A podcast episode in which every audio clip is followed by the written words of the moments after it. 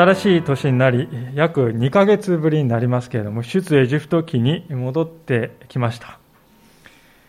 今日の箇所のこの前の10章のところまでで、エジプトに下される10の災いのうちの9つまでを見てきたことになります。ついに最後の第10の災いに入っていくわけなんですけれども、皆さんもその第10の災いの過酷さについてはよくご存知だと思います。それはこの現代的なですね、え感覚からしますと耳を疑うような話かもしれません。しかしその一方で今日の箇所には、エジプトの民がイスラエルの民に好意的に振る舞うという意外な展開も記されております。そしてついに災いの警告がなされていくのですけれども、それに対するファラオの反応はいつも通りで変わらないというですね、いささかこう肩透かしのような結末で今日のところは終わるわけですね。まあ、そういうわけでいろいろいささかですね、こうドタバタとですね、しているようにも思える今日の箇所ですけれども、しかし、ここにとても大切な教えが記されているのであります。一体それはどのようなことなのでしょうか。ご一緒に今日もこの聖書の世界に分け入っていきたいと思います。さて、まずは少し前のところを振り返りたいと思うんですけれども、10章の最後の28節のところで、ファラオはですね、モーセを追い払うわけですね。二度と来るな。もし顔を見たら殺してやるぞ。とこう脅すわけであります。イスラエルの民を解放するようにと、モーセは願うわけですけども、その願いを聞き入れるつもりは100%、これっぽっちもないんだと、そう断言するようなこのファラオの態度ですね。人間的に言いますと、これで道は完全に閉ざされた。終わったとね、落胆しそうなところでありますが、しかし、神様はここで全く違うことをお考えだった。それが今日の歌詞で明かされていきますが、一節ですね。主はモーセに言われた。私はファラオとエジプトの上にもう一つの災いを下す。その後で彼はあなた方をここから去らせる。彼があなた方を去らせる時には本当に一人残らずあなた方をここから追い出す。これまで9回もですね、モーセを行かせることを拒み続けてきたファラオであります。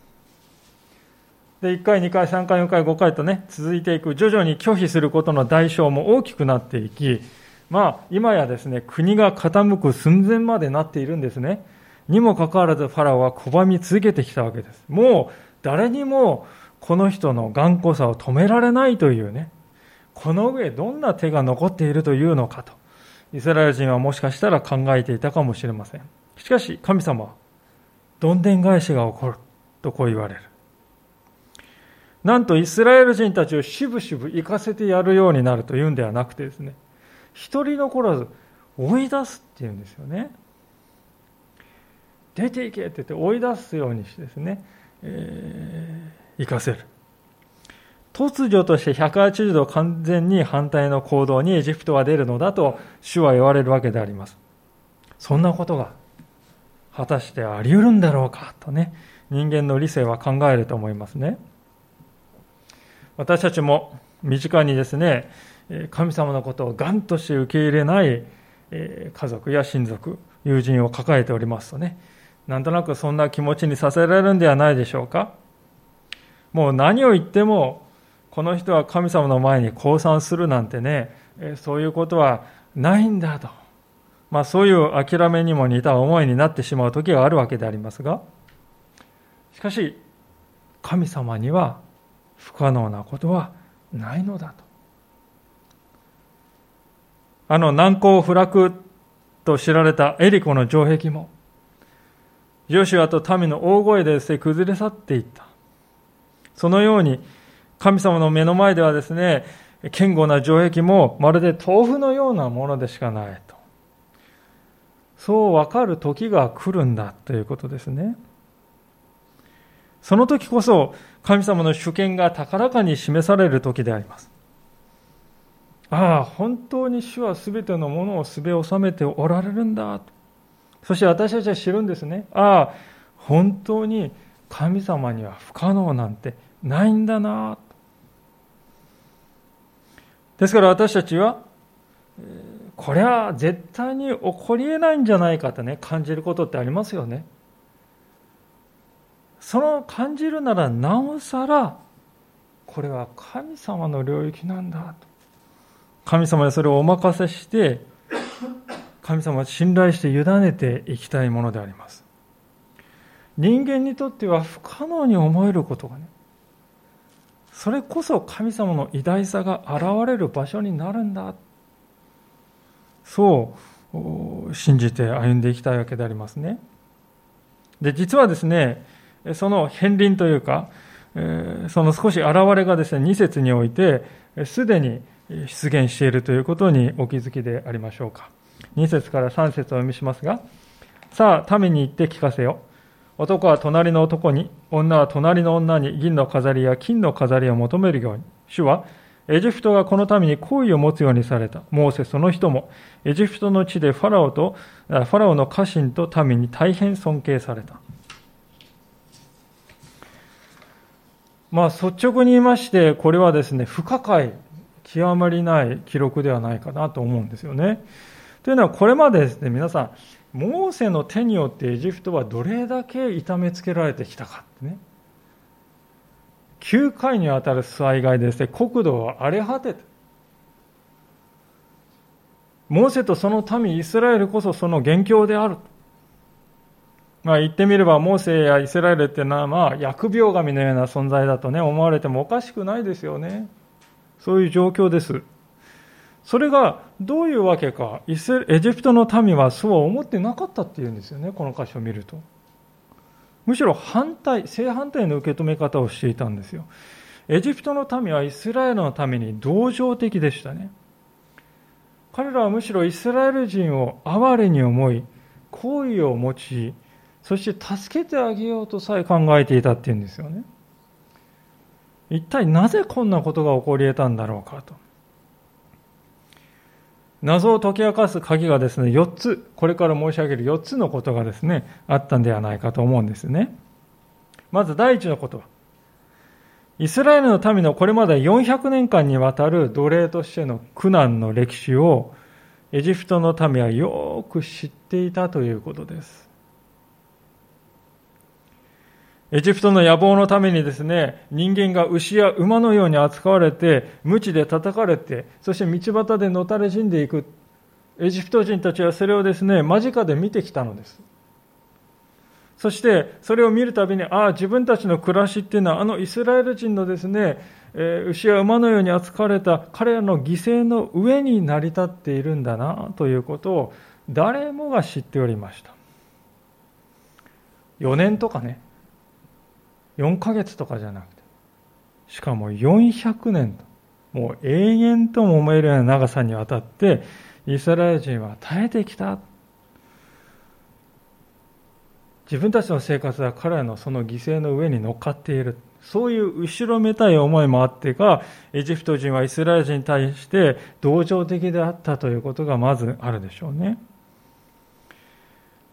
2番目はですね、エジプト人たちは今回の災害の原因はモーセの側にではなくて、もっぱらあのファラオの側にあるんだ、責任があるんだと、そう見ていたということですね。というのは、エジプトの庶民のです、ね、感覚では、ファラオがあんなに意固地にならならなくてですね、分かった、行かせようと。一言言ってくれれば済む話なのに、意固地になって行かせないからこんな災害が起こってしまったのだと考えていました。つまり原因はもっぱらファラオの側にあると見ていたんですね。それがこれまでの災害がモーセやイスラエルに対する豪々たるこの非難につながらない理由であります。3番目にですね、エジプト人たちはこれまで起こった9つの災害を見て、ああ、イスラエルの神はいかに偉大な力を持った本物の神であることかと。それを知ってで、そういう神を信じているイスラエルの民に対してね、尊敬の念を抱いていたということがありますよね。これまで何度か申し上げてきましたけど、古代の社会っていうのは今と考え方が違うんですね。国と国とが戦争する、戦う。それはですね、その国の神とまたこのもう一方の神のね、神同士の力比べだというふうに古代の人は考えていたんですね。ですから、そのエジプトをです、ね、圧倒しているこのモーセとその神というのは、エジプトの神々を軽く圧倒している存在だと人々は当然考えたわけですよ。それが自然な感覚だったんですね。誰だって皆さん、神様を拝むんならね、偽物の神様なんか拝みたくないわけです。本物の神様を拝みたいなと思うわけです。ですから、エジプト人たちはですね、もうエジプトの神々なんだあれは。モーセの神に貢ぎ物をした方がはるかにいいではないか。まあ、そういうわけでね、イスラエル人たちが求めた時に喜んで金銀をね、与えた。それはイスラエルの神にお捧げしたいという、そういう意味なんですよ。理にかなったある意味では行動だと言えると思うんですね。で4番目にはですね、イスラエル人の信仰を見て、その真実のあり方に対して尊敬を抱いていたというのもあると思うんですね。ご承知のようにエジプトの宗教というのは基本的に多神教でありました。多神教というのは川とかフクロウとかですね、動物とか、まあ、そういうものが自然そのものが神になるという理解であります。で、一般の人々はですね、病気になるとか、なんか人生で問題が起こるとどうなるかというとですね、神官のところに行ってですね、まじないをしてもらうんです。で、その神官もですね、神がですね、無数にいるもんですから、一体どの神がこの人に働いて、えー、たっているのかってわからないのでどうするかっていうとですね祈る時にこうあれそれの神あれそれの神をおおこれこれの神をあれそれの神をってずらーって神々のですねリストをですね並べるんですよね。実際にそれが発掘で見つかっております。その羅列しているリストが。どの神に祈ればよいかわからない。ですからまあたくさん下手な鉄砲でも数打てばというわけじゃないですけども、神々の名前を羅列して祈るっていうのは普通の世界でありますね。それほど曖昧で頼りのない宗教に移っていた庶民にとってはね。しかしイスラエルの民は常に一人、ヤハウェなる神様ただお一人祈り、この方が全てを支配しておられる、実際目で見てね、明らかだ。そういう信仰に立っている。ですからエジプト人はそれを見て、ああ、イスラエルの信仰っていうのは絵に描いた餅じゃないな、これはと。実際的に力強さがあるなと。奴隷としてしかも古希使われている身でありながら、なんだ彼らは常に希望を持ちながら生きているではないか。エジプト人たちは、そのようなイスラエル人の信仰を見て、ああ、これは自分たちの宗教とは違う。自分たちの宗教にはないものを彼らは持っていると感じ取ったわけですよね。神様は今申し上げたような4つのですね、要因を一つ一つ時間をかけて整えてきてくださったわけです。そして最後のダメ押しとして、エジプト人一人一人の心に直接働かれてね、その心がイスラエル人に対して好意を抱くようにと導いてくださったわけですよね。でそれがですね、この 2, 章2節から3節に記されているエジプト人のこの考えられないようなイスラエル人に対する友好的で好意に満ちたこの対応を生んだと言えるんじゃないかと思うんですね。これは皆さん、コロナ禍というこの危機的な状況に置かれているこの国に生きている私たちクリスチャンにとってね、大きな希望を与えてくれる光景ではないかと思うわけです。私たちがこの困難の中でもね、苦しみや苦難の中でも希望を失わない。いつも神様に信頼して生きているその姿を周りの人々が見るならばね、必ずそこに魅力を感じますよ。今の時代、誰もがすがりたいですね。すがるものが欲しいですね。しかも見せかけのですね、ものではない、表面的ではない、本当に信頼できる、すがれるものを求めてますね、皆さん。クリスチャンはそれを提供できるんだということです。私たちは心を尽くして家族のために祈る、友のために祈る、そして国や地域のために祈っている。そしてその祈りが聞かれていくというその姿を間近で見ていくならば、人々は、ああ、ここに本物の神がおられる。ごく自然な形で認めるようになるわけです。エジプト人たちはそうですよね。イスラエルの神の力をですね、圧倒的な力を見たときにですね、嫌悪感を感じるとか、当惑をして身を引くとか、そうじゃなかったですよね。好意を抱いた。すごい。それを私たちは忘れてはいけないと思いますね。ですから私たちは自分が信じている神様の力がどんなに素晴らしいものであるかもっと体験していきたいと思います。そしてそれを態度や生き方に表して歩んでいきたい。その必要があるんだということではないでしょうかね。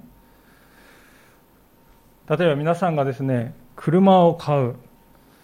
ためにディーラーにね、販売店にいたとしますね。で、そこでセールスマンが出てきた。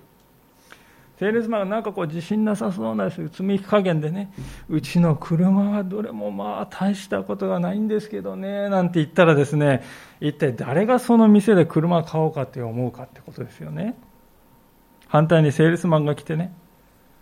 うちの車はこんなに優れたとこありますよと。大げさじゃなくて、誇張してでもなくて、しつこくもなくて、ごく自然な形でですね、確信を持って語ってくれたらですよ、皆さん。そうか。じゃあ、検討してみるか。という気になってくるんじゃないですか、皆さん。車を買うときにですね、車だけ見て買う人っていうのはまずいないと思いますね。セールスマンと人格的に交流をして触れ合えた、この人は信頼できると思ったら、買い、買おうかって気になる。ですから、車だけ見て買うんじゃないですね。それ車について語っている人間にも魅力を感じてそして人は車を買うわけであります。同じことがクリスチャンである私たちの生き方にも言えるであります。言えるのではないでしょうか。私たちは信仰をですね売りつけるものではございません。しかし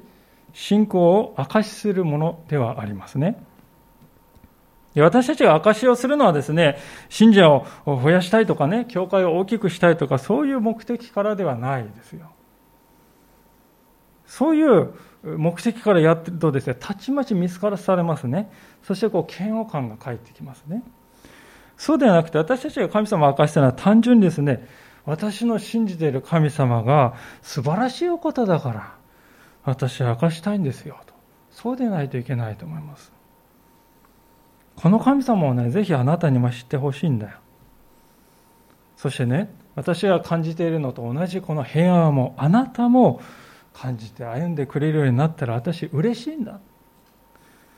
そういうですね、純粋に相手の幸せ、幸いを思う愛から私たちは証しする。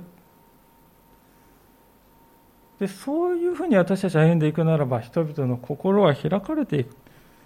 で、周りの状況はですね、危機的であればあるほど、私たちのその証は生きていく。このコロナ禍という時代にあって、本当にそのような歩みは神様私たちに期待しておられるんではないかと思うんですね。さあ、こうして最後の災害のこの前準備が整ったわけであります。ついに、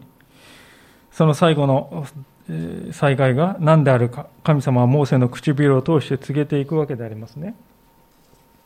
4節のところを読ませていただきますが、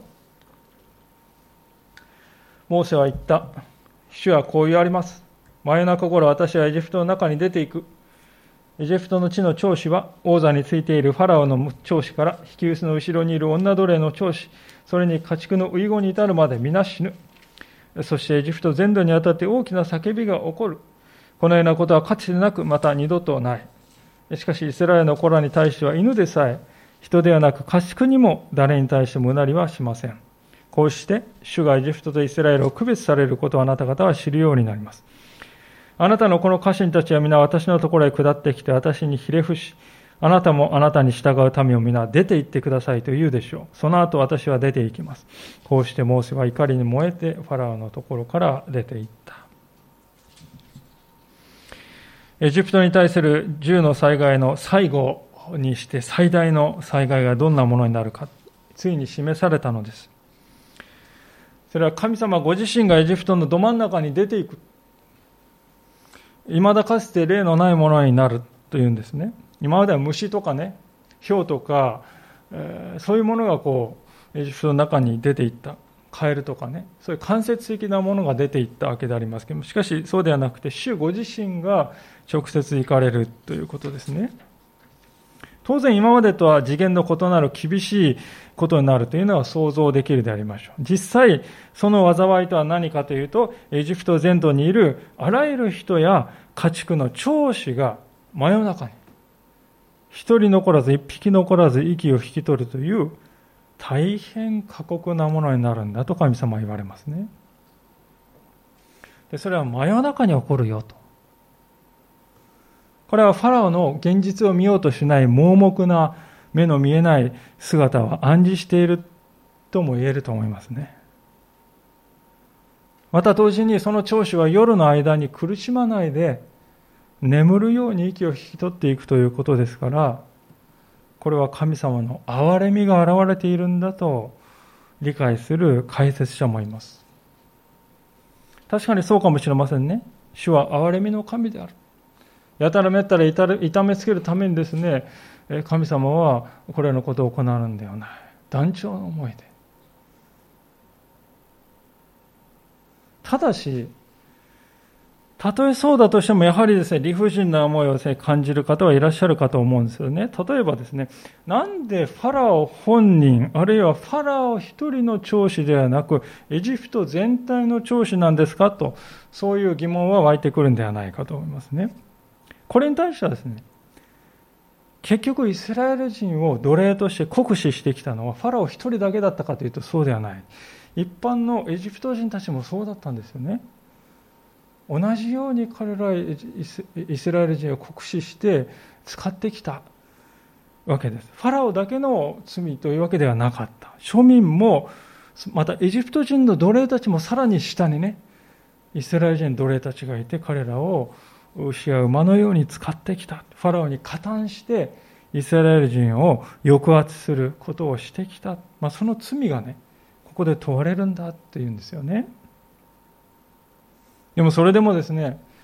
なんでこれ大人ではなくて子供の命が取られるんですかねという疑問は残るかもしれませんね。これはどう考えたらいいんでしょうか、皆さん。二つのことを考える必要があると思うんですね。まずここで長子と書いてあるからといって、必ずしも全てがね、年派もいかない子供たちだったと考える必要はないでしょう。もちろん子供もいましたけれども、成長して大きくなった長子もいたわけでありますね。もう一つのことは、出エジプト記の4章の22節を見るとですね、こう神様は言っておられたんですね。ちょっと戻っていただければ、出エジプト記の4章の22節ですね。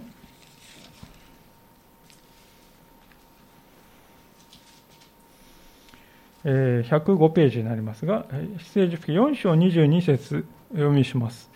その時あなたはファラオに言わなければならない。主はこう言われる。イスラエルは私の子。私の長子である。私はあなたに言う。私の子を去らせて彼らが私に仕えるようにせよ。もし去らせるのを拒むなら見よ。私はあなたの子、あなたの長子を殺す。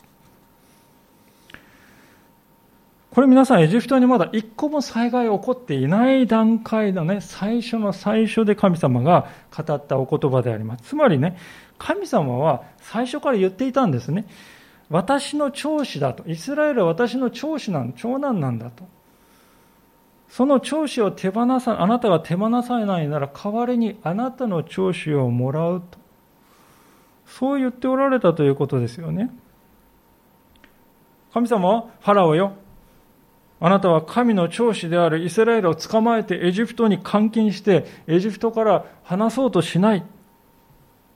そういうことを続けるなら私もあなたの長子に対して同じことをせざるを得ない。なぜならそうしないとあなたは私の長子を手放さないだろう。このようなことはしたくないのだが、あなたがあくまで私の長子を手放さないなら、私はためらわずにそうせざるを得ないんだと、ね。神様は最初からそう言っておられた。で、いきなり長子をです取るんじゃなくて、9回も猶予を与えてね。それが初めから神様のお考えだったということです。最近あの私はアメリカのテレビドラマをインターネットでよく見るんですけどもそこにですね、まあえー、連邦捜査官が主人公のあのドラマがありましてそこでテロを企てた犯人が出てきましてねその犯人が大統領を脅迫しているシーンがありました。でこの犯人はですねアメリカの国民の命をですね、えー、テロを起こして奪うぞと。まあ国民の命を人質にして自分の要求を飲ませようとしているわけです。でこれに対抗するために捜査官をどうしたかというと犯人のですね一人娘を探し出すんですね。そして犯人ですねそちらが思いとどまらないならこちらも娘に手をかけざるを得なくなる。だからやめてくれと。そう言ってですね犯人を説得しようとするそういう場面がありましたね。今日の箇所で神様がファラオに語っておられることはこれと似ているわけであります神様は決してファラオをいたぶったり、もてあそびたいわけではありません。すでに見てきたように、思いとどまるチャンスが9回も与えられていた。しかもイスラエルを捕らえてですね、監禁して離さないのはエジプトの側であって、神様はですね、私の長子を返してほしいと求めているに過ぎない。正当な要求をしているに過ぎないんですね。ファローが分かった後、手を離して、解放を人質にしているイスラエルを解放しさえすれば災害は皆さん、一個も起こんなかったわけです。しかし、ファラオは不当にも度重なる神様の要求をことごとくことごとく跳ねつけてきた。それで、もはや最初に警告したように、エジプトの長子に手をかける以外に、ファラオの心を変える手段がなくなってしまった。事態はそこまで悪化してしまったということですね。ですから、こういう経緯というものをですね、理解しないで、今日の箇所だけをパッとね、抜き出して取り出して読むとですね、聖書の神様はなんと残酷でこれひどいことをする神なのかというふうに考えてしまうかもしれない。そういう危険があるんだということです。ですからね、皆さん聖書を読むときは、抜き出してそこだけ読んではいけないですね。文脈が命です、聖書は。神様は人間のように突然ブチ切れるという方ではないんですね。この世の神様はそうじゃないですか。そういうことは多々あるんじゃないでしょうか。皆さん、たたりっていう言葉。日本人は誰もがたたりということを恐れてますよね。いつ何時たたられるかわからないので、厄除けをしたり、お守りを掲げてね、たたられないようにと防ごうとしております。で皆さん、真の神様はたたるお方ではない。神様のなさることには必ず理由があるということですね。そしてそこに至るまで神様は本当に深い忍耐をしてくださる。人間の忍耐をはるかに超えている。仏の顔も三度までと言いますが、聖書の神様はなんと9回も断られるという侮辱を受けた。それでもあえてそれを受け入れられたということですね。しかし9回受け入れられたらですね、10回、20回永遠に続く忍耐かというとそうではなくて、どこかで終わりが来るわけであります。それが今日の箇所だった。そしてそれはね、いきなり出たことじゃなくて、最初から神様言っておられたんですよね。私の長子であるイスラエルを返さなければ、あなたの長子に手を出さざるを得ないんだが。神様はファラオとエジプトが間違いなく神の意志によってこれが行ったことだと理解できるように配慮していることも今日の箇所からさらに分かってくるんですね。偶然起こったことじゃない。それはエジプトとイスラエルの間には明白な一線が引かれることからも分かりますね。これからエジプトを災害を襲うだろうけれども、イスラエル人のところでは犬一匹うなり声を上げないだろうって言うんですね。まあ実際に10番目の災害が何であるのか、今まだ明かされてはいませんけれど、でも、エジプトとイスラエルにはあまりにも大きな確かな誓いがある。誰にの目にも明らかになる。間違いようがないほど明白になるでしょうと、モーセは警告する警告するんですね。まあ、8節を見ると、ひとたびそしてことが起こったら、ファラオの家臣たちが、モーセの前にひれ伏すでしょうとも言いますね。ファラオの前には高くなっている台がありまして、そこに王様が座っていましてその周りに大臣たちが取り巻いているその台から降りてきて下ってきて私の前にひれ伏すでしょうもうファラオに従っていることはできないそういうこともかなぐり捨ててね、神座である王座の周りから駆け下りてきてモーセの前にひれ伏すでしょう。ファラオは民ではなく家臣団からも見せられることになるでしょう。そこまで具体的に語られてもファラオの態度は変わるということを拒み続けた。それが10節にあります。モーセとアラオはファラオの前でこれらの奇跡をすべて行った。主はファラオの心をかたくなにされ、ファラオはイスラエルの子らを自分の国から去らせなかった。これまで主はファラオの心をかたくなにされたと書いてある箇所が何度もあったと思いますね。なんかこれを見ると神様が自作自演をしているような気分になるかもしれません。自分でかたくなにしといて自分で痛みつけるという。でもそういうことを言ってるんではない。原文はこれはですね、ファラオの心を強くしたと。そういう言葉が使われています。つまりファラオが自分の欲に従って神を神を神を神と思わず逆らい続けるそういうことを神様は許容してくださったということです。実際これまで9回の災害からファラオは何一つ学びませんでした。一時的にね、心を入れ替えた。ふりはしますよ。でも彼の心の本質は何も変わっていなかった。相変わらず、私はファラオであり、神の化身であるのだという立場にしがみついてそれを手放せない。手放すことができなかった。まあ、それが正直なところであります。怖かったんだろうと思いますね。民から王であり神の化身であるファラオ様というそういう肩書きで呼ばれている自分がねその肩書き全部取られたら私一体どうなるのかと分からなかった未来に対する恐れが彼の心を支配して身動き取れなくさせたそして後戻りできないところまで来てしまった彼のその姿はね痛みですでも同時にどこか見たことがあるな、これはと。そういう光景でもないか、ではないだろうか。この強情さ、前にも見たことがある。そう思ってしまうんですね、どこか私たちは。実際私たちも時にですね、このファラオのような強情さに直面するということがあるんではないかと思います。こんなに言葉を尽くして、幾度も幾度も説得を試みてね、そしてこのままでは痛みを経験するようと忠告しても一向に変わってくれない。ただ一方的にこちらだけが忍耐を強いられて消耗してくる。だんだんと絶望的な気分にさえなってくる。そんな経験を私たちはしてきたしこれからもすることがあるのではないでしょうか。残念ながらそれが人間の罪というものの現実の姿であります。人は命が脅かされるということになるまでは本当の意味で物事を真剣に考えることができにくい生き物なんだ。でそういうふうになっていくのを間近で私たちは見ているっていうことは痛みですよね。ここに救いがあるのに。あの握ってるものを手放しさえすればこんなに楽になるのに。火を見るようによりも明らかに私たちはそれを知っているだけにですね。もう歯がゆくて歯がゆくて尋常でない思い。そういう経験をね時に私たちはするわけですよ。時にモーセのようにですね神様ご自身から任命されてそういう立場に置かれるということもありますよね。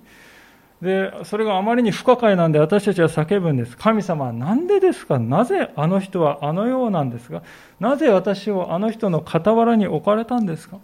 全然私のことなんて理解してくれないのにどうしてこの私なんですか？その時こそ、旧節の言葉に耳を傾けたいのであります。主はモーセに言われた。ファラオはあなた方の言うことを聞き入れない。私の奇跡がエジプトの地で大いなるものとなるためである。神様がここで言っておられることは、要するにファラオの強情さは結果として神の奇跡をより大きく、より強く、より誰の目にも明らかに偉大なものとする、そのために用いられるだろうっていうんですね。まあもちろんこれは神様ファラオをロボットのように操って自分の目的のために利用したということを言ってるんではございません。もちろん、ファラオは完全に自分の自由意志に基づいて行動しております。彼がイスラエルをさらさなかったのはあくまで彼自身の自由意志に基づく判断ですよ。でもそれでありながら結果としてね、その彼の強情さが神様の偉大さというものを表すための導火線として用いられているということです。結果として。ファラはね、いや、私は完全に私の意思でね、誰からも強いられないで私の意思で行動してますよって確信しております。実際そうなんです。それでありながらも神様の意志というものも同時に実現して、そしてエジプトというこの国において神というお方がどれほど偉大であるか、それが示されるようになるであろうと。神の意志と人間の意志という水と油のように両立しないはずの両者が鮮やかに両立していくんだよって神様は言うんですね。それが神様は旧節でモーセに語られたこの意味なんですよ。神様ということはそういうことができるお方なんだと。だから私たちは失望する必要がないんだということですね。たとえ私たちは心血を注いでですね、愛してきた人たちが私たちのことを理解してくれないとしても、それで実望する必要はない。主は祈りをお忘れになるお方ではない。また、たとえ私たちの情熱が理解してもらえず、鼻でせせら笑われるようなことがあったとしても、それで失望を落胆する必要はない。神様は、信仰者を鼻で笑うような人をもご自分の目的のために用いることができるお方であります。クリスチャンを大迫害したあのサウロが、主のために命を懸けるような器のパウロに変えられたということを私たちは知っております。自分の姿を見たってそうですよね。あんなに強情だった。神よりも私だと言い続けてきた。そういうものなのになぜか今日ここに座って、その神様の言葉に耳を傾けている。一体これはどういうことか。なぜこんなことが私の身に起こったか見当がつかないけれども、事実それは起こっているじゃないか。確かに起こっているんだ。ここにも神様の確かな働きがあるじゃないか。ですから、私たちはこの年、失望することはない。たとえ理解されなくても、落胆することはない。かえって主に信頼し続けていきたいんですね。なぜなら私たちは主はファラオを治めて、この世界をも一切を治めておられるお方だからです。新しい年、この主にどこまでも頼って歩んでいこうではありませんか。心合わせて共にお祈りをお捧げしたいと思います。